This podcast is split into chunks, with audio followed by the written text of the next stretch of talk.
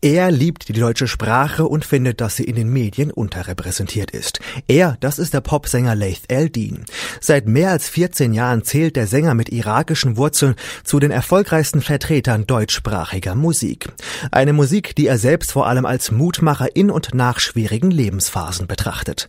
Getreu dem Motto Steh zu dir, löse deine Probleme und akzeptiere die der anderen.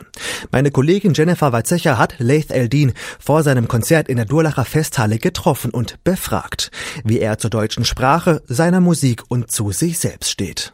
Ein typisches Musikerinterview könnte jetzt zum Beispiel beginnen mit nach langer Schaffenspause ist soeben ihr neues Album erschienen und so weiter. Mich hat aber jetzt bei der Vorbereitung genau ein Zitat von dir besonders interessiert. Ich kämpfe für die Anerkennung deutschsprachiger Popmusik. Vom Grundgedanken her werbe ich einfach dafür, die deutsche Sprache zu nutzen. Sie ist eine sehr reiche Sprache, alle sehen das ein, außer die Deutschen selbst. Was ist jetzt für dich so besonders an der deutschen Sprache, dass sie dich so für deine Musik inspiriert? Dieses Zitat bezog sich tatsächlich vor, vor nunmehr 13 Jahren auf die Tatsache, dass deutschsprachige Popmusik in den Medien aus meiner Sicht komplett unterrepräsentiert war. Ich finde es nach wie vor nicht überrepräsentiert. Es geht auch im Jahr 2015 geht noch mehr. Aber ähm, damals war das wirklich furchtbar und ähm, man hatte das Gefühl, als würden sich die Deutschen sehr schwer mit ihrer eigenen Sprache tun, was überhaupt nicht stimmt. Die Medien tun sich schwer damit. Hat sich in den letzten 13 Jahren Gott sei Dank ein bisschen geändert und wir sind auf einem guten Weg. Und was ist deiner Meinung nach jetzt der Grund, warum alteingesessene Deutsche dann so wenig ihrer eigenen Sprache zutrauen, auch so wenig an Musikalität? Aber da gibt es ja tausende von Theorien. Ähm, also es gibt zum Beispiel die Theorie ähm, der Besetzung durch die Amerikaner und äh, der, der deutschen Schande sozusagen als Grund dafür, dass sich viele Leute nicht mit, mit, mit dem Deutschsein identifizieren wollen. Ich glaube, durch den Generationenwechsel ändert sich das sowieso gerade. Ich glaube, Schlager hat irgendwann mal ein anderes Image bekommen. Schlager, der Schlager per se aus den 50er, 60er Jahren war ja früher mal ganz angesagt. Das war ja was ganz anderes, der, der Rock'n'Roll einer ganz anderen Generation. Äh, das ist irgendwann verschwunden. Dann gab es die Neue Deutsche Welle in den 80ern. Jetzt gibt's wieder nur eine Welle seit eigentlich seit 98, 97 gibt's eine Welle, die ordentlich anschiebt und das ist keine Welle mehr, sondern das ist fester Bestandteil der deutschen Musikkultur. Und was sonst so ist, ist mir Gott sei Dank wurscht, weil wir sind ja auf einem guten Weg. Das heißt, diese Welle ist nur dann vorübergehend oder ist es eher so Sache der Sprachentwicklung. Total. Also letztendlich, ähm, die, die Hip-Hopper sind mit gutem Beispiel voran.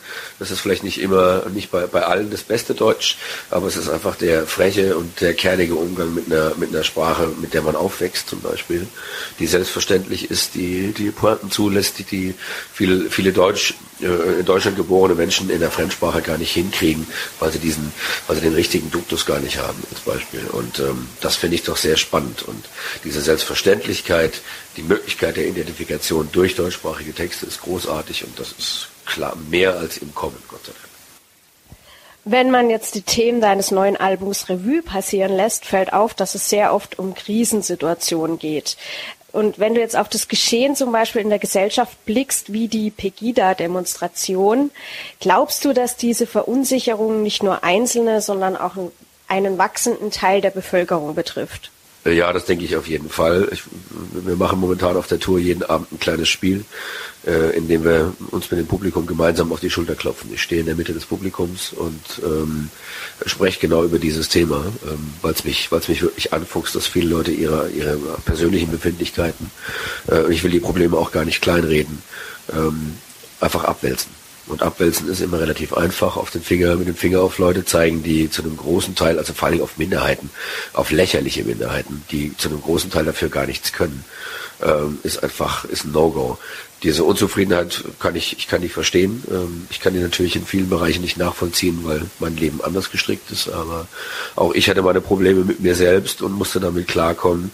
Daraus ist äh, eine ganze Platte geworden und ich weiß, wie wichtig es ist, sich mit sich selbst auseinanderzusetzen. Und dass dadurch ein gesellschaftliches Phänomen entsteht, kann ich mir sehr, sehr gut vorstellen. Das heißt, was würdest du diesen Menschen dann für einen Tipp geben? Erstmal sich mit sich auseinanderzusetzen? Im Prinzip schon. Das klingt natürlich, das klingt sehr, sehr einfach, aber im Prinzip ja. Vielleicht tatsächlich an ein paar Stellen drüber, wenn man schon gegen irgendwas ist, also momentan ist ja das äh, Hauptsache dagegen ein großes Schlagwort. Wenn man schon gegen irgendwelche Dinge ist oder Menschen für irgendwas beschuldigt, andere beschuldigt, dann sollte man, finde ich, ganz genau drüber nachdenken, warum man es tut und wie fundiert das Ganze ist.